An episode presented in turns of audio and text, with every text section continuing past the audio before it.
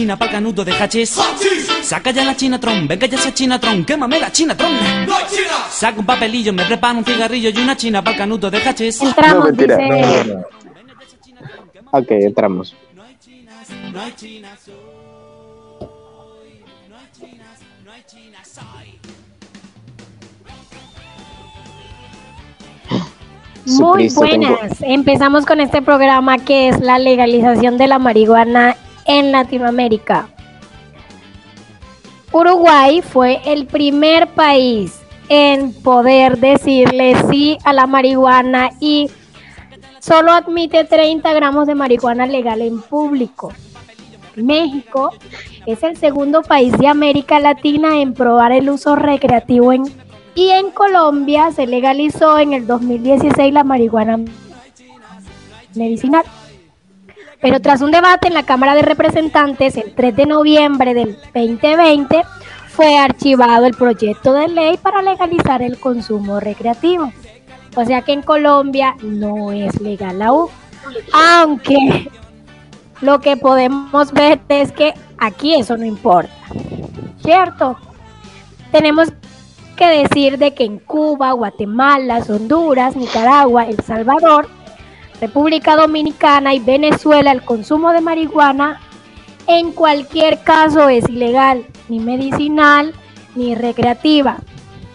La inclusión no cambia las reglas para importar cualquier tipo de cannabis o cultivarla. Aquí en Colombia solamente puedes cultivar 19 plantas de marihuana. La número 20 ya está la policía en tu casa. Entonces, es decir, las sustancias de la planta están autorizadas, pero no la planta en sí. Sí puedes consumir de cierta forma en algunos países, en los Países Bajos, que es legal, hay algo que se le llama como coffee, que son unos sitios como estilo café, donde tú vas a consumir marihuana, te venden hasta cierta hora y después te despachan. Ahí es legal. Lo más increíble es de que en esos países la marihuana es legal, pero el cigarrillo no.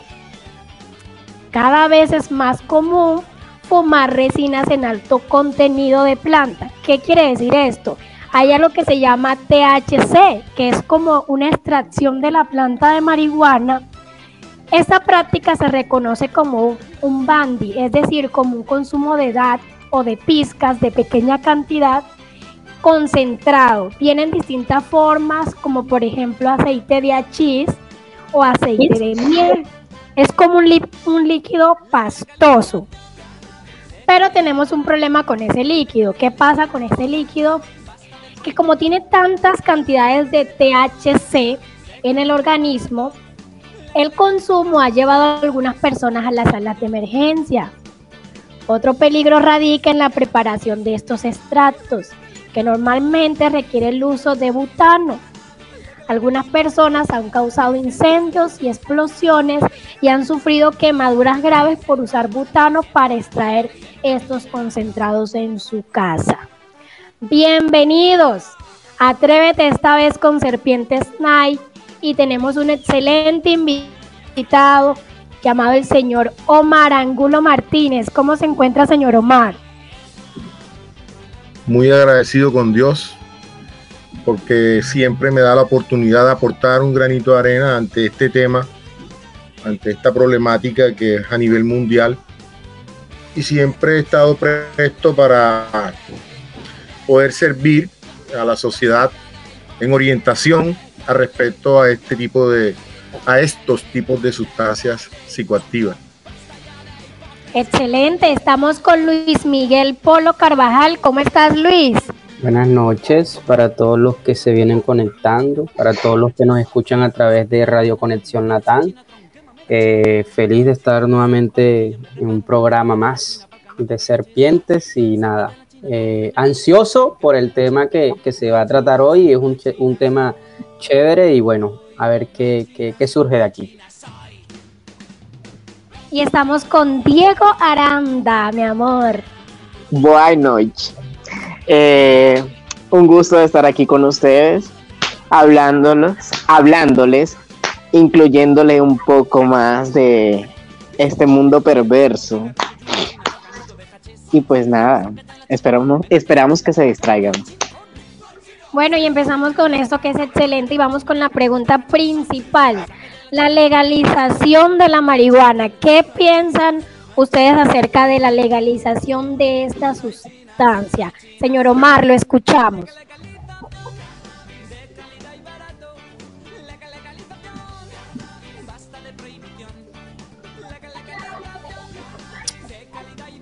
Ok. Señor Omar. Bueno, Diego, cuéntanos. Ah, esperamos a ver que el señor Omar. Ya, ya estoy aquí con ustedes. Qué pena que. Bueno, eh, la legalización de la marihuana tiene varias connotaciones. Eh, el principal eh, objetivo de la legalización de, este, de esta sustancia como uso recreativo y medicinal, pues es buscar la forma de cómo mitigar los riesgos que producen las aglomeraciones, que producen los intercambios de pipa, las enfermedades que se propagan a raíz del intercambio de instrumentos que se utilizan para ingerir eh, dichas sustancias y tratar de que eh, eh, concientizar a, a la sociedad de que estamos frente a una enfermedad y que pues no podemos estigmatizar al adicto como un delincuente como tal y estar en su persecución. Entonces, eh, los que han intentado o, los que han creado esta ley de legalización, me supongo yo que están asesorados por personal especializado y médicos que, pues dieron su idea, su aporte al respecto, es buscar cómo mitigar los riesgos como eh, darle la oportunidad, porque es que eh, la, idea, la idea es que una vez eh, crear un sitio de concentración, ahí podemos ingresar y ahí podemos crear un ambiente de conciencia ante la enfermedad que inicia, que, la luna de miel inicia en, las en las drogas primicias y dentro de las drogas primicias está la marihuana. Pero la otra cara de la moneda es que se están aprovechando de este tipo de, leyes, se están aprovechando de las circunstancias para afectar o infectar aún más a la, a la población eh, con el uso de esta sustancia. Se han creado unos famosos ganchos. Entonces esto tiene sus pros y tiene sus contras. Eh, el objetivo primordial fue el que le expliqué, que es poder llegar a la persona que está manifestando una, un trastorno eh, por sustancia, por el uso y abuso de sustancias psicoactivas. En este caso, pues llámese marihuana, llámese cocaína, llámese bazuco, crap, heroína, ya. Eh, entonces, eh, esos sitios especialmente son para poder aprovechar y, llegar a, ellos, porque ellos se tornan escépticos y no pues eh, eh, permiten que nadie se les acerque. Ellos siempre, las personas que están en el mundo de las drogas y las personas que no están, ellos eh, hacen como una división, hacen una división cultural. Ellos se meten en una subcultura y dejan de vivir la cultura real y ellos crean un grupo. Ellos crean, como decir, una burbuja donde solamente los que consumen pueden participar. Entonces, la idea de esto es que poder llegar a esa burbuja con facilidad, eh, implementando sitios donde ellos se puedan reunir, donde ellos puedan estar tranquilos y donde se pueda generar un ambiente de confianza. Es como, como, como los coffees esos que hay en los Países Bajos, es lo que, lo que entiendo, pues. Sí, que se eh, reúnen. Incluso, perdón, incluso en Europa eh, por la situación del SIDA, cuando llegó el SIDA, que el SIDA estaba en su apogeo, se analizó y se evaluó de que la mayoría de las personas infectadas con este virus del SIDA, con esta enfermedad, venían de la población adicta. ¿Por qué? Porque se intercambiaban muchos las agujas. Y ustedes saben que eh, este, eh, el SIDA es una enfermedad de transmisión sanguínea. Ya eh, se, transmite por la sangre, una de sus principales vías de transmisión, y por el contacto sexual. Entonces, eh, tanto intercambio de jeringas, ellos, ellos empezaban a ser infectados por este virus y se incrementaban las muertes y todo eso, entonces crearon estas estrategias de lugares donde ellos pudieran llegar y les suministraban todo lo que necesitaban en completa higiene ya con unos protocolos de seguridad para evitar el contagio de ese tipo de enfermedades, ya que eran terminales. Entonces, de ahí se empezó a crear y se empezó a mirar de que eh, existía la posibilidad de que, porque muchos este, generaban conciencia porque se dejaban tratar de especialistas, de personal capacitado, con conocimiento, porque entre otras cosas la persona que de pronto ya está afectada por esta sustancia empieza, a perder eh, este, mucha capacidad cognitiva, eh, retención, comprensión, coherencia y todas esas cosas y no entienden que están en una enfermedad.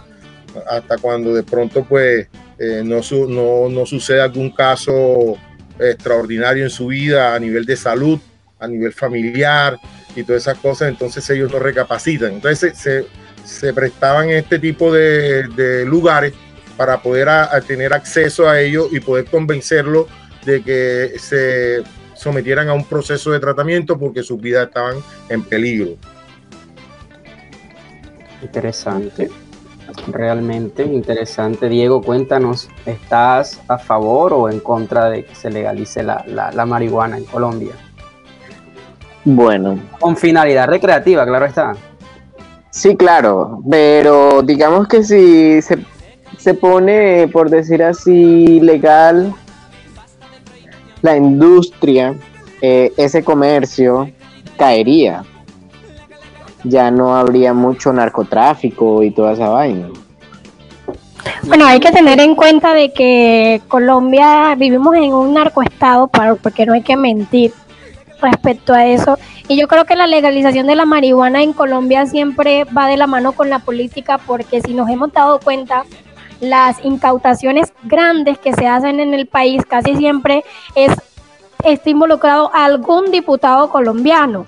Entonces, esta legalización yo siempre he pensado que no se hace es porque esta gente está ganando muchísimo más dinero cuando ahora que la marihuana está ilegal, incluso la cocaína. Entonces, es muy difícil que la legalicen en un país donde el mismo gobierno es el que está transportando esta mercancía. Claro. Lo, que pasa es lo siguiente con respecto a lo que dice Kay y con respecto a lo que dice Diego, es que por lo menos yo he investigado un poco y encontré a una politóloga uruguaya. Recuerden que en un principio Kay estaba comentando que Uruguay había sido, creo que fue en el 2013, el primer país en legalizar de forma recreativa la, marihuana. Entonces esta politóloga, eh, ella se llama Rosario Queirolo, eh, comentaba que digamos como que ella, ella analizaba un poco el proceso, el, el, el, antes y el después de, del país, precisamente uruguayo, eh, cómo se, se, había comportado, cuáles habían sido sus progresos con respecto a la legalización de la, de la marihuana con finalidad recreativa. Y ella comentaba que básicamente era una fantasía. Eh, no es tan cierto, que por el hecho de que se legalice la marihuana con finalidad recreativa se vaya a acabar el narcotráfico, porque este, recordemos que el narcotráfico no solamente depende de la marihuana, de hecho hay otras sustancias más peligrosas porque ella comenta que la marihuana eh, no tiene un, impacto tan fuerte eh, con respecto a, o sea que la marihuana, la marihuana no es, no, no es, no es algo que de pronto porque tú, tú, tú fumes marihuana, se vas a cometer un delito o, o qué sé yo. Entonces ella comentaba que el narcotráfico no solamente depende de la marihuana, sino depende también de, de otros tipos de actividades, como el tráfico de armas, la trata de blanca, eh, el, traficar con otras sustancias, cocaína, heroína, etcétera. Entonces no es tan así que porque se legaliza la obvio sí va a haber una disminución eh, y va a haber un impacto negativo y eh, el narcotráfico va, va, a sufrir un poco, pero no es tan así. Es una fantasía y eso es algo paulatinamente, se consigue paulatinamente, no de la noche a la mañana. Entonces, ella comentaba eso, que en Uruguay realmente no, no es que, haya, haya, digamos, como que el narcotráfico haya, se haya debilitado tanto porque no es solamente, y de hecho la marihuana, la marihuana eh, no, es, no es la única sustancia con la que ellos eh, trafican. Entonces ahí es donde nos damos cuenta que va más allá lo que decía el señor Omar, muy, Omar es muy cierto. yo creo que yo eh, acepto y, pienso que para mí se debería legalizar la, marihuana de forma recreativa porque es el primer paso para poder avanzar y para poder estructurar un poco eh, este conflicto armado, pues que, ya llevamos sufriendo mucho. Eh, Luis Miguel, una pregunta personal. ¿Tú, ¿Tú, has consumido marihuana en algún momento de tu vida? No, no, no. Eh, hasta el momento no, ni siquiera se me ha pasado por la mente, no es porque estemos en... En, en serio, en, serio, en serio, la verdad, la verdad. La verdad, la verdad. No, en serio. por mi aspecto, por mi, porque hace muchos años, pues obviamente las personas que me conocen, las personas que me conocen... verdad. Porque, pero, porque, pero porque tragaste en seco, o sea, tragas en seco como que... Esto lo ve la mamá de él, entonces... No, no, no, no. no. Ay, qué miedo después me pega. Después me pega y me echa de la casa, no, mentira. Eh, no, no es por eso, realmente no, realmente no, estoy siendo muy sincero. Sí, estoy siendo muy sincero y hasta el momento no se me ha pasado siquiera por la mente el experimentar o el curiosear, eh, que, curiosear, este, curiosear, que, que, que ¿Qué, se sentirá realmente probar eh, por lo menos la marihuana? Porque de hecho estamos claros que la marihuana no es algo adictiva. Hay muchas personas que, consumen, pues, que han consumido marihuana una sola vez. Eso dices tú, eso dices tú, pero tú sales aquí a la esquina de mi barrio, a la esquina de mi cuadra y vas a ver el poco de marihuanero todos los días a la misma hora, a las mismas horas. Eh, eso, eso iba a hacer la pregunta yo. Siete de la mañana. ¿Sí es o no es adictiva? Señor Omar, cuéntenos. adicción. Señor Omar, marihuana. cuéntenos, ¿sí genera adicción o no genera adicción la marihuana? ¿Qué, qué opina usted al respecto? O sea, sí, yo, yo, yo, yo pienso que realmente no. Yo he tratado con... con ¿Cómo sabes que no? O sea, porque ahí voy, porque ahí voy. Porque ya le voy a responder la pregunta. Porque hoy he tratado con, muchas personas que consumen, que han consumido y que consumen eh, marihuana eh, eh, durante mucho tiempo y realmente lo único que me pueden decir que eso es algo controlable, que pueda que hoy sí, pero que pueda que más. Y he, y he, tratado con personas que me han dicho, sí, en algún caso, en algún momento de mi vida lo, la probé, la experimenté, pero hasta ahí ya. No me gustó, no me, no me, no, no, no me sentí, digamos, como que, que se sentía chévere y hasta ahí. Entonces, por eso lo digo, porque eh, aparte, pues obviamente que y las personas que me conocen de hace muchos años atrás saben pues que yo pertenecía y que, que, que, me relacionaba con, con, personas que consumían droga y que siguen consumiendo droga y pues que... Eh, Kaylee, mira, ahí, ahí, ahí, estás mal, porque Kaylee hace muchos años atrás me conoce y, y ella no sabe cosas que yo he hecho. Ahí sí que no sabríamos decir. Bueno, señor Omar, respóndanos. ¿La marihuana es o no adictiva? Es adictiva, pero les voy a explicar algo, porque precisamente lo que nuestro amigo Luis Miguel, el concepto que él tiene, es el mito que ha creado el gancho en las adicciones. ¿Por qué? Porque las primeras palabras que uno cuando empieza a incursionar en el mundo de las drogas es que no hay problema, esto te divierte, tú lo puedes controlar, es manejable, lo puedes hacer de vez en cuando. Esas son las palabras iniciales cuando el adolescente empieza a incursionar en el mundo de las drogas y ahí es donde cae. ¿En qué forma cae? Ahora, les voy a explicar algo muy importante. Todos los organismos no son iguales. Todas las personas no tenemos las mismas capacidades. Entonces, respecto a lo que dice Luis, eh, hay personas que se han quedado en la etapa del consumo de la marihuana. Eso es debido a las capacidades que ellos tienen, a la formación que ellos tienen, eh, a, a, la ideología que ellos manejan, a los factores que los rodean. Ya, no es precisamente porque no sean adictos, de igual forma, un día sí, un día no, un día X es, una adicción. Porque el ser humano, primero que todo, no nació para consumir ese tipo de sustancias. O sea, normalmente nosotros tenemos la dopamina, que es, el, es la sustancia en el cerebro que produce la euforia en diferentes circunstancias, en diferentes situaciones. ¿Qué hace la droga? La altera o la disminuye o la nivela. Eso es lo que hace este tipo de sustancia a nivel cognitivo, a nivel neuronal. Entonces, no falta el organismo o, no falta la persona con insuficiencia de, dopamina, de endorfina en su, en, su, en, su, en su cerebro.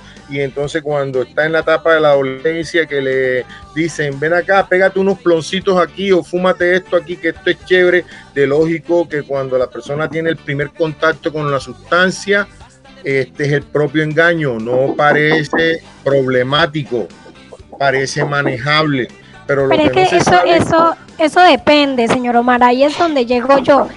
Depende para qué o en qué forma consumes tú la sustancia, porque, como le digo, del nivel emocional, si una persona de pronto, como dice usted, se siente muy mal, emocionalmente está muy mal y, y, y empieza a consumir esta sustancia, pues creo yo que genera más adicción de que si la consumes pues de forma con tus amigos, súper relajado, más tranquilo, más alegre. Creo que, cuando... Dígame. Es que precisamente, mira, precisamente ah, de eso, de eso les quiero hablar. O sea, eh, voy a consumir y voy a consumir para sentirme bien. Pero pónganse a pensar, sentirte bien en qué sentido. O sea, que tú sin eso no te puedes sentir bien. No, que voy a, voy a, a consumir para poder qué. O sea, entonces eso ya va afectando la parte psicológica de la persona y la persona se va haciendo la idea de que eso es lo que necesita para poder distraerse, para poder recrearse. Y ahí donde viene eh, la, eh, la actitud o el comportamiento repetitivo que crea el proceso de adicción. Entonces eso va acompañado de otros factores porque en la forma en que tú la consumas, ya sea para recrear y por lo general las personas cuando empiezan a incursionar lo hacen para recrear. Nadie sabe que va a terminar en la etapa del autodestructivo porque eso tiene cinco fases. Eh, la, primera la, la, primera fase es la fase del experimentador. El experimentador tiene el primer contacto inocente con la sustancia, donde está rodeado de, de expresiones que, que, lo trabajan psicológicamente, no va a haber problema. Eh, de vez en cuando te vas a sentir mejor, vas a poder tener la capacidad de bailar mejor, de hacer esto mejor, de hacer esto.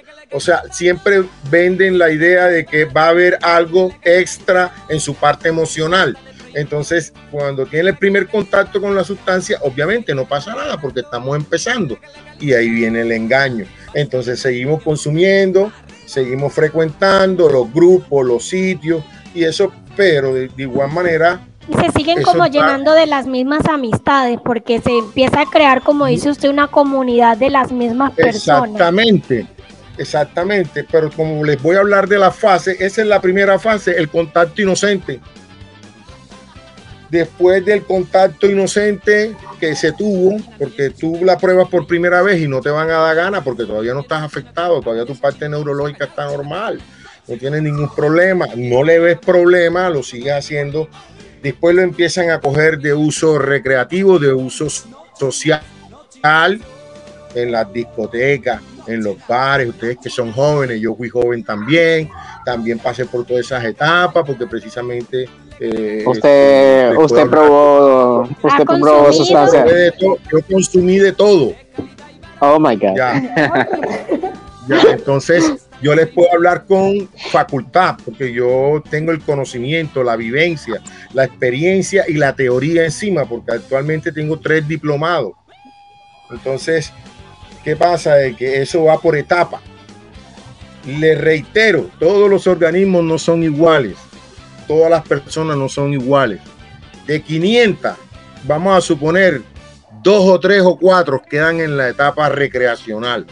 Y eso y eso porque son personas que pronto cuando probaron la sustancia tenían su vida formada, tenían un, rol, eh, estaban asumiendo un rol, tenían un trabajo, habían terminado una carrera y todo lo demás, pero resulta de que el problema de, este, de, esta eh, de estas sustancias es que cuando eh, la persona tiene el contacto y la persona no se ha desarrollado como tal en, en su personalidad, entonces se trunca, no crece a nivel emocional, porque no es lo mismo un adolescente de 13, de 14 años o de 11, 12, 13 que se meta unos clones de marihuana y conozca eh, la fantasía, eh, los efectos que, produce de euforia la marihuana, entre comillas, entonces a una persona que ya sea adulta, que esté formada, una persona que tenga su familia, que tenga un trabajo, que sea un profesional, no tiene la misma capacidad en un momento dado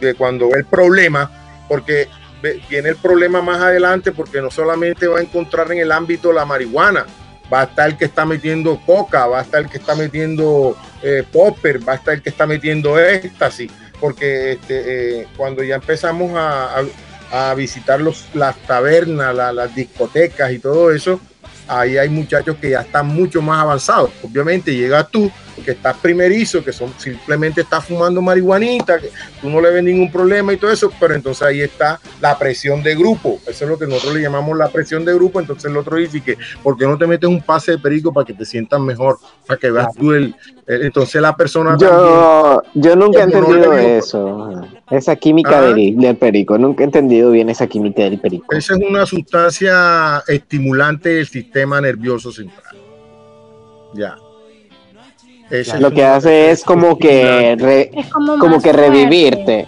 Eh, lo que hace es como revivir, te altera. Te altera, ah, te altera, te altera.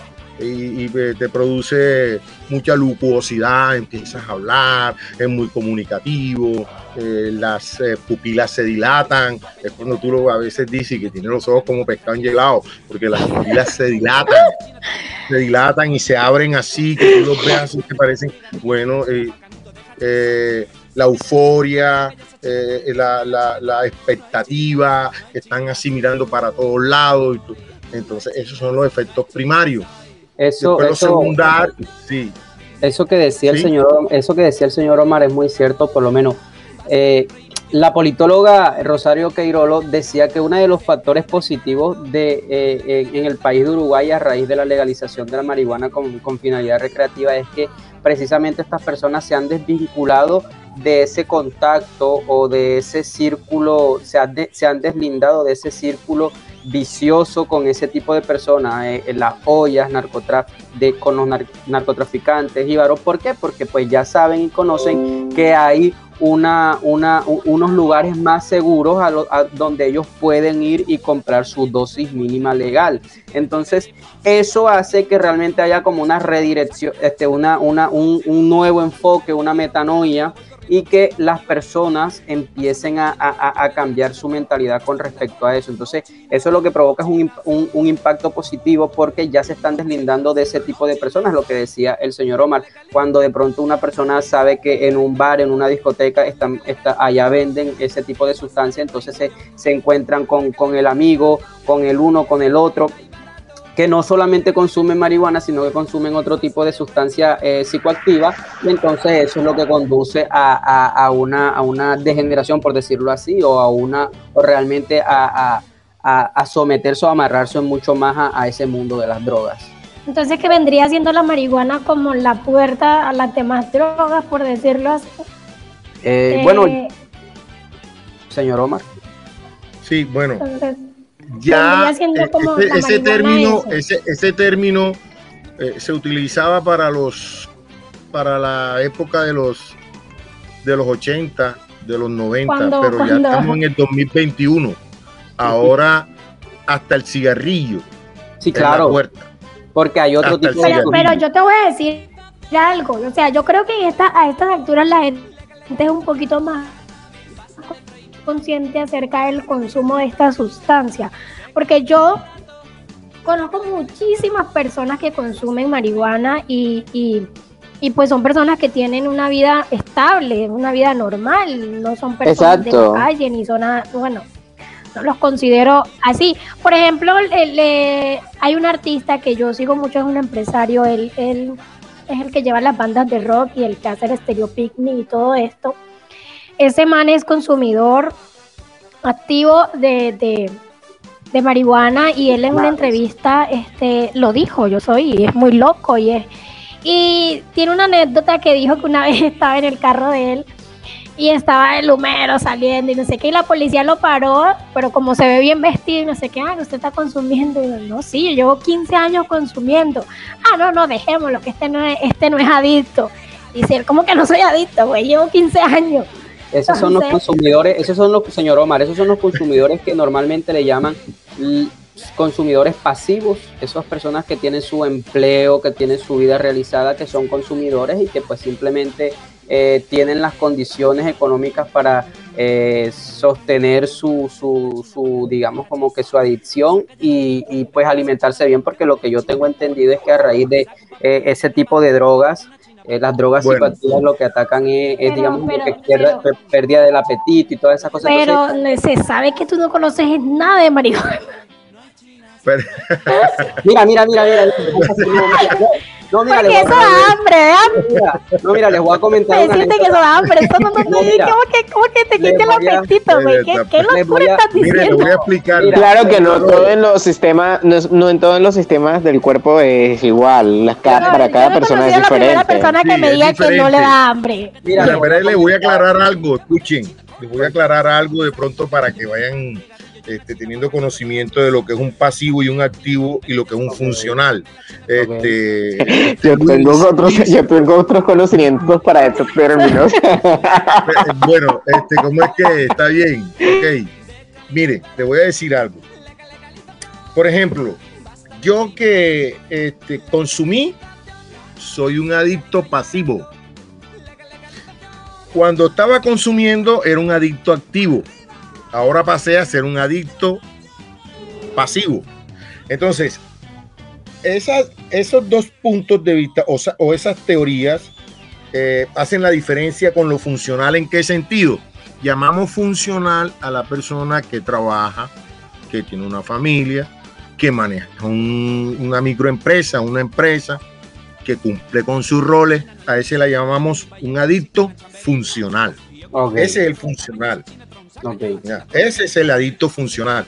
De hecho, últimamente, porque nos hemos, nos, eh, el tema aquí es la marihuana. Bien, pero si habla, vamos a hablar de sustancias psicoactivas, ya esto ha dado un giro, esto ha dado un vuelto. Ya no es marihuana, ahora son ácidos, ahora son barbitúricos, ahora hay apioáceos. sí, exactamente es droga sintética. Entonces las cosas han dado un giro. No dejo de, de pronto de, dar un, un, buen parte positivo a, la conversación de, de aclarar muchos eh, puntos de vista respecto a la marihuana y su legalización y su consumo y todo lo demás. Pero actualmente, muchachos, estamos viviendo un mundo sintético en sustancias alucinógenas. Ya estamos, estamos prácticamente ahora mismo en una locura impresionante que ahora hay miles de tipos de sustancias que tú, ahora los jóvenes, por ejemplo, una, una diferencia que le, eh, la marihuana, eh, eh, mierda, bota humo, tú prendes el tabaco y eso se forma una humará, tienes que armarlo, tienes que sacarle la semilla, pero ahora, ahora, exactamente, no, ahora, lo más triste es lo de ahora, que un niño que un adolescente de 11, 12 años se te droga frente a tu cara y tú no, te, das, cuenta. claro. entonces, Entonces se podría decir que realmente, se podría decir que realmente la marihuana, por decirlo así, es lo de menos. O sea, o sea, sí hay que preocuparse, pero hay que enfocarse realmente en otro tipo de. Lo que es. Claro, claro, claro, claro, porque precisamente a eso era lo que, a eso era a lo que, a lo que yo iba. Mire, un caso muy, muy ahorita que Key, estaba, este, dijo, eh, hizo el comentario con respecto a que yo pues realmente lo desconocía y es una, una anécdota muy brevemente y es que yo una vez, hace muchos años, pónganle cinco años, estaba en un café internet. Hace cinco años yo tenía 23 años de edad, estaba en un café internet ¿Y probaste la marihuana? No, había un muchacho, no, había un muchacho con un, con, había un muchacho como con una rueda. Yo pensaba que era un yoyo, yo lo veía, yo pensaba que era un yoyo. Un rascador, míralo, Exacto.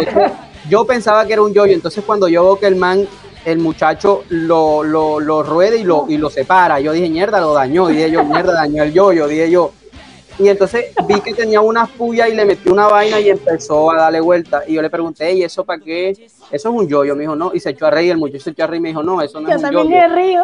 Eso es, eso es- no me, me dijo un nombre, pero no recuerdo. Entonces yo le dije, ¿y eso para qué? Y me dijo, no, eso lo que, lo que hace es que separa las semillas de, de este, para, para, para la marihuana. Y yo, pero ¿cómo así? Separa la semilla. Algo así. o sea, no que está diciendo. No recuerdo. Entonces, Mira, o sea, la- el, el- el- para, para, para resumirlo, es que yo estaba, se- yo estaba seguro y estaba confiado de que lo que, se, lo que se consumía o lo que se fumaba de la marihuana era la hoja.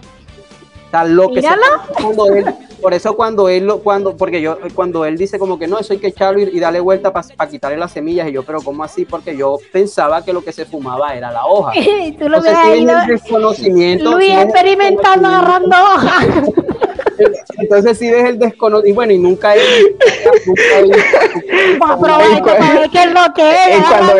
y cuando, y ibas de regreso a tu casa, tú no te provocaba preguntarte, no te preguntabas tú, este, ¿se fumará esto también o No qué? porque, no, porque vuelvo y te lo repito, o sea, nunca se me ha pasado por la mente el hecho de adentrarme en, en ese tipo de, de- de- Yo no sé, pero no te creo.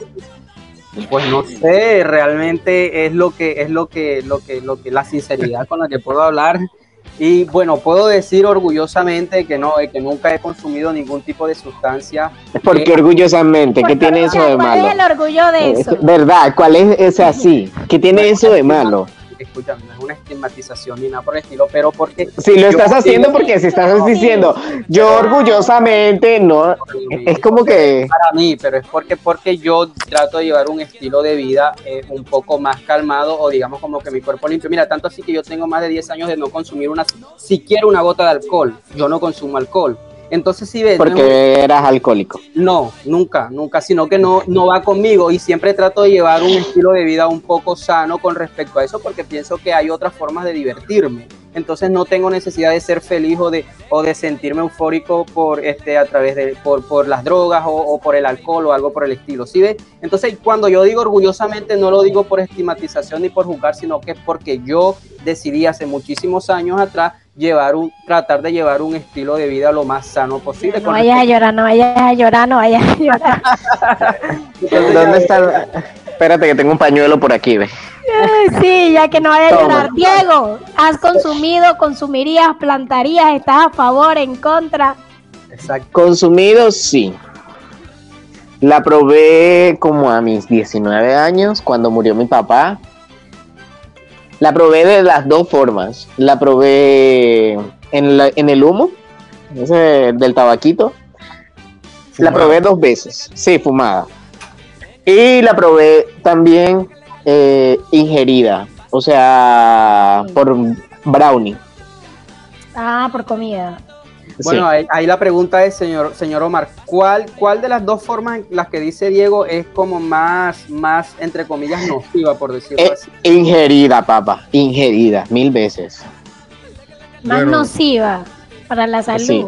Sí, claro. Todas Nada las más formas- nociva. todas las vías de suministro que se utilicen para consumir este tipo de sustancias son nocivas. Obviamente hay unas que eh, pues crean mayor impacto. Mm, La, la en estado sólido, como dice mi hermano Diego, que es ingerida, porque también está en estado líquido, también la hacen té. Que la hachís. hacen- Sí, el hachís. eh, y Tú pregúntame, tú pregúntame. La, la fumada, la fumada. No, es muy importante de que eh, habiendo o no habiendo consumido, eh, eh, ustedes tengan conocimiento al respecto de todo esto, porque eh, de esto se trata, esto, esto que aparentemente de pronto acá estamos compartiendo nosotros es muy importante, es muy importante porque prácticamente si ustedes se ponen a analizar eh, el, el gran porcentaje de la juventud en el mundo, eh, si no consumen, han probado eh, ciertos tipos de sustancias. Y Claro. este, el problema actual en salud mental en Colombia y en el mundo entero, mire, yo, yo soy una persona que estudio mucho y me meto mucho en internet y les voy a recomendar, métanse en las calles de Filadelfia, busquen en YouTube y se meten en las calles de Filadelfia, vea, eso es otro nivel, ¿no? las calles del Sí, eso, no, eso es un nivel que nosotros también estamos casi en ese nivel. O sea, Bogotá, no, Bogotá. esto no puede, esto, si, por ejemplo, Bogotá, tú vas a Bogotá, ves la, esa calle del cartucho, que esa calle del cartucho, todo lo que se hacía ahí, toda esa esos jóvenes, todas esas personas hay perdidas en el mundo de las drogas, ahora están dispersas. Se eliminó el sitio, eso eh, eliminaron el sitio, pero no, no, no, hicieron nada. No, la droga. La droga sigue. La problemática sigue. Entonces, entonces eh, actualmente esto es a nivel global, mundial, el problema de las drogas. Claro que eh, allá arriba en Europa en los Estados Unidos, pues no sé, yo creo que la forma, la idiosincrasia de ellos, la forma de ser, todas esas cuestiones, eh, su cultura y todo eso lo demás, este, a ellos les hace más daño. Ellos son más compulsivos, obsesivos en consumir. Ustedes recuerdan que Colombia era un país exportador. Colombia no era un país consumidor, sino exportador. Para los tiempos de Pablo Escobar, para los 80, para la bonanza marimbera, aquí no se consumía como tal, ya aquí se mandaba para, los Estados Unidos. Ellos fueron los que se encargaron de, darle eh, la publicidad a, toda, a toda esta cuestión, que ahora están apurados, que no saben cómo hacer, cómo, cómo, cómo apoyar a Colombia, en el, gastan no sé cuántos miles de, dólares para poder frenar el envío de, de cargamentos para allá arriba porque si ellos son los que la consumen, ya, entonces eh, es un problema que es un problema a nivel mundial. Nosotros, ahora nosotros somos uno de los, somos el tercer país más consumidor de sustancias psicoactivas. Es que ya era hora, por eso que nos estamos quedando pobres, porque estamos consumiendo lo que estamos produciendo. bueno, mira Exactamente. Que, ¿tú te consideras una mujer consumidora? Eh, depende de lo que signifique la, palabra consumidora. La ha experimentado al tema que estamos hablando, corazón. Pues yo no soy activa de que todos los días estoy consumiendo, de que todos los días estoy, no, pero sí, sí soy una persona. Sí lo ha probado. Que, sí, que ha consumido. No ella es funcional, ella es funcional claro, yo no puedo decir que, ay, no, es que yo le he probado una sola vez y no le he probado más nunca. No, o sea, ¿para qué nos vamos a echar mentira y para qué le vamos a echar mentira a la gente? Exacto. Bueno, la pregunta es, la pregunta sí. La, pregunta es, ¿qué tan lejos lo ven ustedes? ¿Qué tan lejos, qué tan cerca ven ustedes el, la legalización de la marihuana en Colombia? Porque pues yo considero que yo lo veo más lejos que cerca porque influyen mucho, muchos factores, por lo menos que ella hablaba, el, el factor político, también el factor religioso, el factor moral. Sí, es que Colombia es un país de, de, mucha cultura religiosa. Si tú te das cuenta, tú sales afuera y hay como cinco iglesias cristianas de cada nombre que se inventan, todos los días hay una iglesia nueva. Y, y por ser un país tan cristiano, tan religioso, es muy difícil este, la legalización del consumo de sustancias psicoactivas. Aparte, también el tema es muy político porque si nos hemos dado cuenta, vivimos en un narcoestado entonces a ellos se les hace mucho más difícil porque la, pues, la, ganancia va a ser muchísimo menos. Claro, porque entonces aparte la, gente... paga más, al ser ilegal la gente Exactamente. ¿Quiere que les diga algo? Cuéntenos. Eh, les voy a comentar algo sobre la legalización. Nosotros ya estamos legalizados. Vea, les voy a explicar. El consumo de marihuana es algo normal Ah, no, sí, como les decía yo a ellos, es ilegal entre comillas. Escuchen, lo que les voy a explicar. Lo único que falta es que salga la bendita ley esa. Pero el, consumo de marihuana, exactamente, el consumo de marihuana está legalizado en Colombia y en el mundo entero. Aquí en Cartagena llegan los turistas y van por toda la mitad de la calle con un tabaco de marihuana y eso es normal. Tú llegas a Medellín, tú, donde llegue la marihuana, eso es normal. aquí en Medellín, aquí en Medellín, yo no, no, no, no he visto la primera empresa donde el jefe, el de, archivos, el compañero tuyo, todo el mundo aquí. O sea, Medellín es la ciudad, o sea, sin desprestigiar por de pronto la ciudad, para enojar a alguien. Pero en Medellín fuman mucho, mucho. en las ah. oficinas que, en, en las oficinas que en el break se, se, lo rotan. Oye, esto no es en eh, serio, es una locura. Yo creo que, yo creo que fuman mucho, no. Creo que son más abiertos a ese tema abiertos a ese tema. Porque si vemos aquí en la ciudad de en la ciudad de Valledupar, eh, aquí las personas, eh, ay, vamos a fumar en tal parte para que no nos vean, porque eh, es eso, es la estigmatización que hacen aquí. Exacto, no es igual que en Valledupar. Aquí en Medellín es muy común ver a alguien afuera, pues fumándose un tabaco de marihuana, pero no hay rechazo. La sociedad no tiene ese rechazo de que, ay, hay un marihuana. Porque allá a nadie le importa, porque allá a nadie le importa como tal lo que tú estás haciendo. Exacto, entonces no es como vamos a caminar por aquí porque hay unos marihuanos, no porque es que... no es que a nadie le importe, claro, a todas las personas le importa lo que pasa es que ya ante ese tema no se puede hacer nada. O sea, ya los altos niveles de consumo de diferentes sustancias, no solamente de, marihuana, ya es incontrolable. Entonces, nadie se va a poner a pelear con nadie. Ya, lo, máximo que se puede hacer es de, el dicho que es normal, deja, vive y deja vivir. ¿Por qué? Porque, o sea, yo voy por la calle y una persona que está consumiendo marihuana, pues, pues obviamente que eh, puede crear un impacto ideológico y, y, y, sí lo crea, un impacto psicológico a nivel social, porque los niños miran, se dan cuenta, todo entra por los ojos y todo lo demás, pero ya, como les decía, la marihuana y los... Sí, pero si el caso fuera en que no estuviera fumando marihuana, sino cigarrillo, y un niño estuviera presente. Lo que pasa es que, lo, que pasa es que lo que pasa es que precisamente, mira, la problemática y es, digamos, como que la doble moral, porque es que hay, hay, hay drogas, porque realmente eso hace parte de las drogas, el cigarrillo, el alcohol, pero como son legales, las personas lo ven como normal porque creen que todo lo legal es bueno, porque creen que todo lo legal es bueno. Creen que todo lo legal es bueno. Entonces ya es la doble, la doble moral de las personas. Es que eso es lo que yo voy, que somos hipócritas a ese tema. Tú es normal que tú veas aquí, aquí en la costa, no sé si en, en, el, en, el, interior también se vea, pero es normal que tú veas una parranda de, de, muchísimas personas y veas el peladito. Es más, el papá está orgulloso. Hijo, mire ya, comes un trago, o sea, desde, desde pequeño porque asume. Sí, literal. Pero entonces... Bueno, aquí va la mayor pregunta para todos ustedes. Si tuvieran hijos, o el señor Omar, no sabemos si tiene hijos, si te llegas a dar cuenta en algún momento que tu hijo es consumidor de marihuana, ¿qué harías? Se la robo. rótalo, rótalo, le dice Diego. no, mentira, yo, yo creería que si mi hijo fuera mayor de edad, pues es libre de hacer lo que quiera, claro está.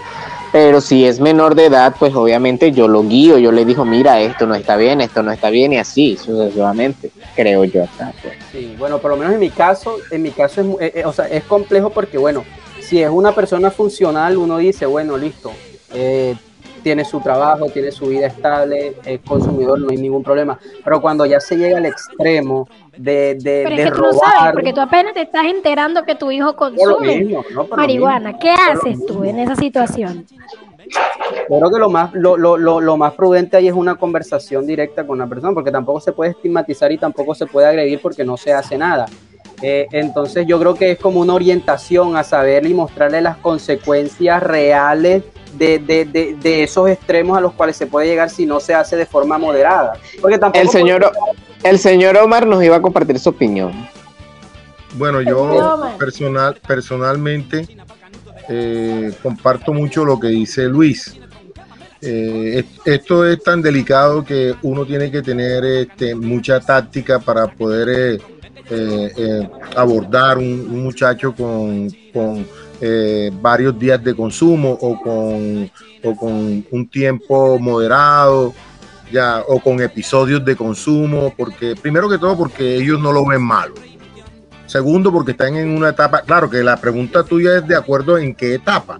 Si hablamos de la etapa de, de la adolescencia, hay que abordar con mucha inteligencia y mucho acompañamiento profesional para que el muchacho no se vaya a rebeldizar, para que el muchacho no vaya a cogerla eh, por otro lado y vaya siempre. Vaya al extremo, se vaya al extremo. Los, eh, los, adolescentes siempre piensan de que nosotros los adultos queremos prohibirle las cosas y, y, entonces ellos entran en de que, ah, ahora yo no, pero tú sí.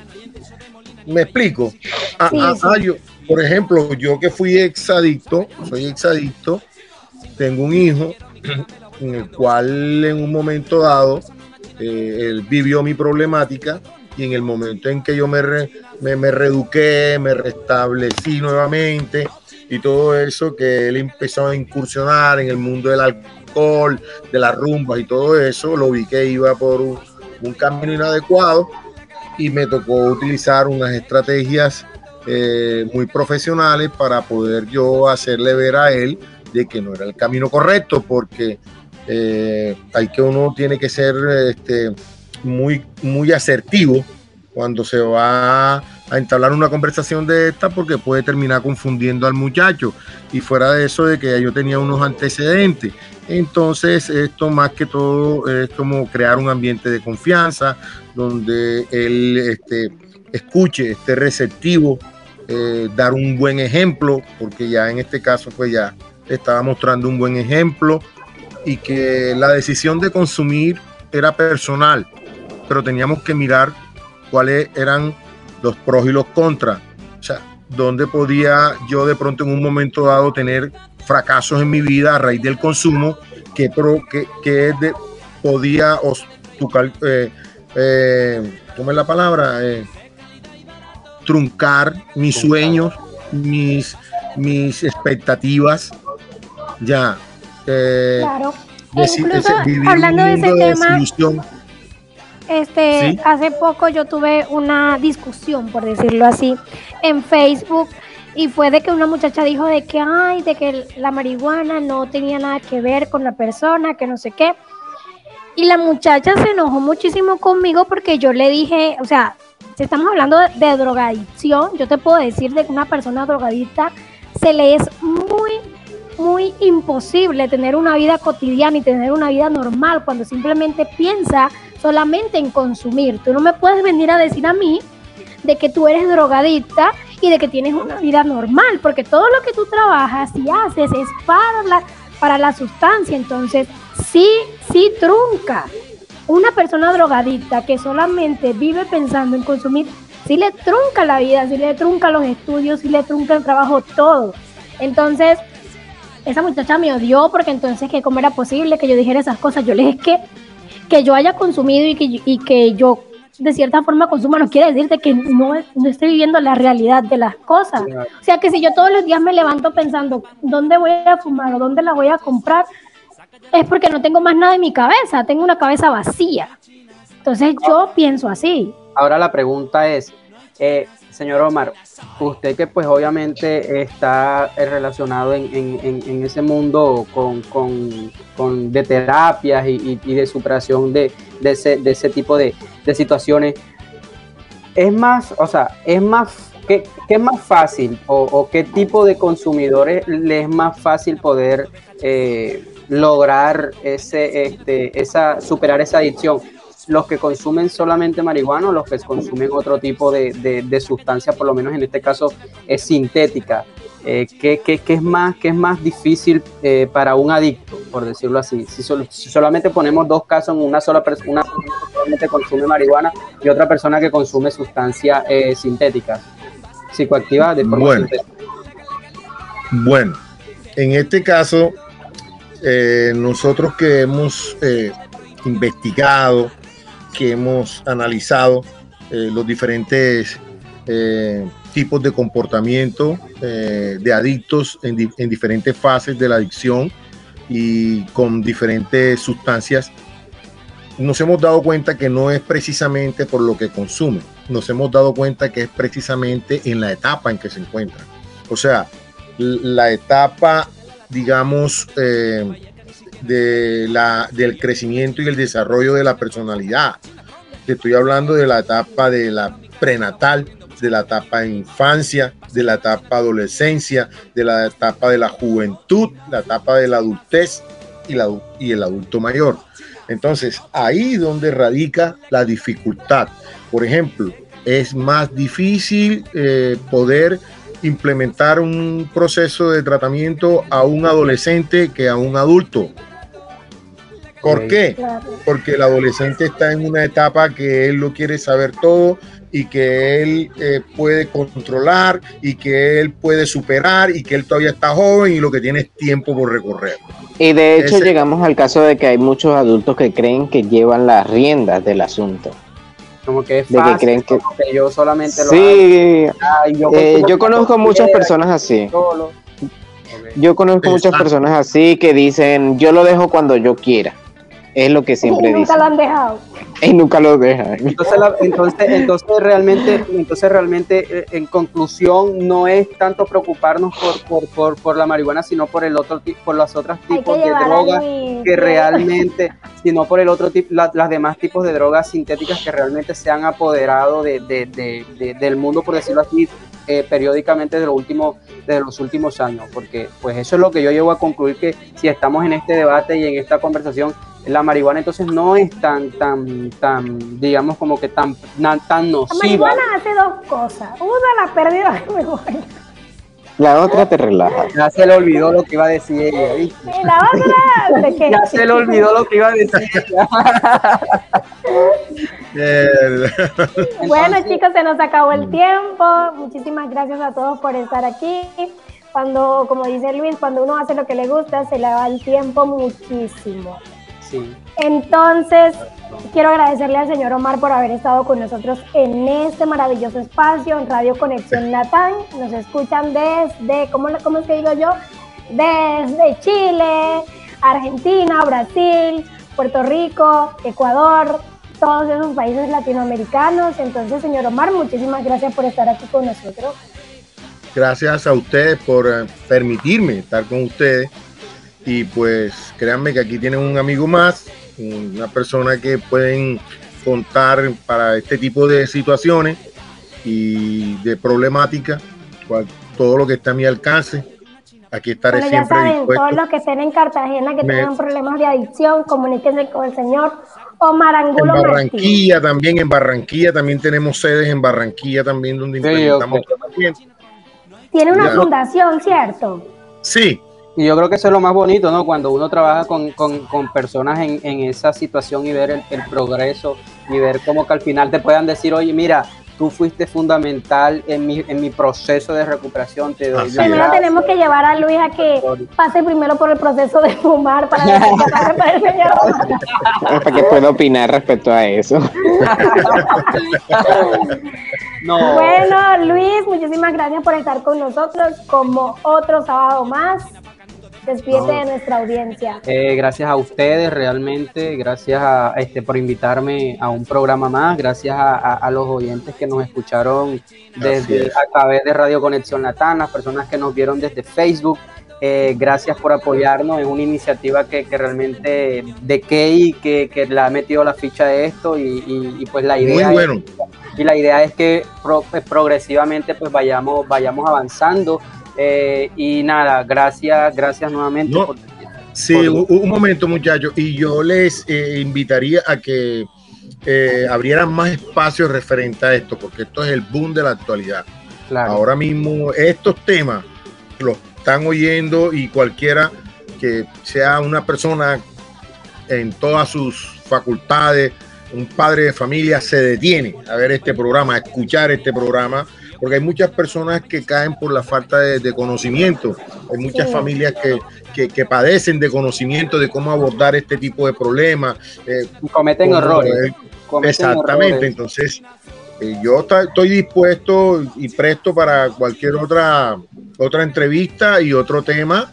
Simplemente me llaman y dicen, vamos a hablar de tal sustancia, vamos a hablar de esto, de lo que ustedes quieran. Excelente, bueno, lo vamos a estar llamando. si me, no se preocupe si me que nosotros somos intensos. Sí, sí, no se preope, esto es lo que a mí me encanta. Tengo una recaída, cuando tengo una recaída, que la, que la llama, no se preocupe. ¿Cuál recaída? no, mentira. Ah, ok, Keila, bueno, muchas gracias. Eh, no, nada. Bueno, Diego, ¿y, ¿y qué tienen para decirle a nuestra audiencia? Cuéntanos que no se les olviden compartir porque si no el veneno se lo van a tragar. Claro, eh, estamos, estamos, a través, estamos en, en, Instagram como Serpiente604, acá en Facebook como Serpiente, eh, en Spotify también estamos, en Podimo, ¿qué otra plataforma, Kay? Eh, pronto vamos a estar en YouTube también, pero por favor, esto queda en podcast, vuelvo y se los digo, queda grabado en Spotify, estamos como Serpiente, nos pueden ir a buscar y escuchar todos los capítulos. Y, recuerden que toda gran historia, comienza con una serpiente. Hasta luego. Excelente. Bendiciones. Amén. Chao. Chao.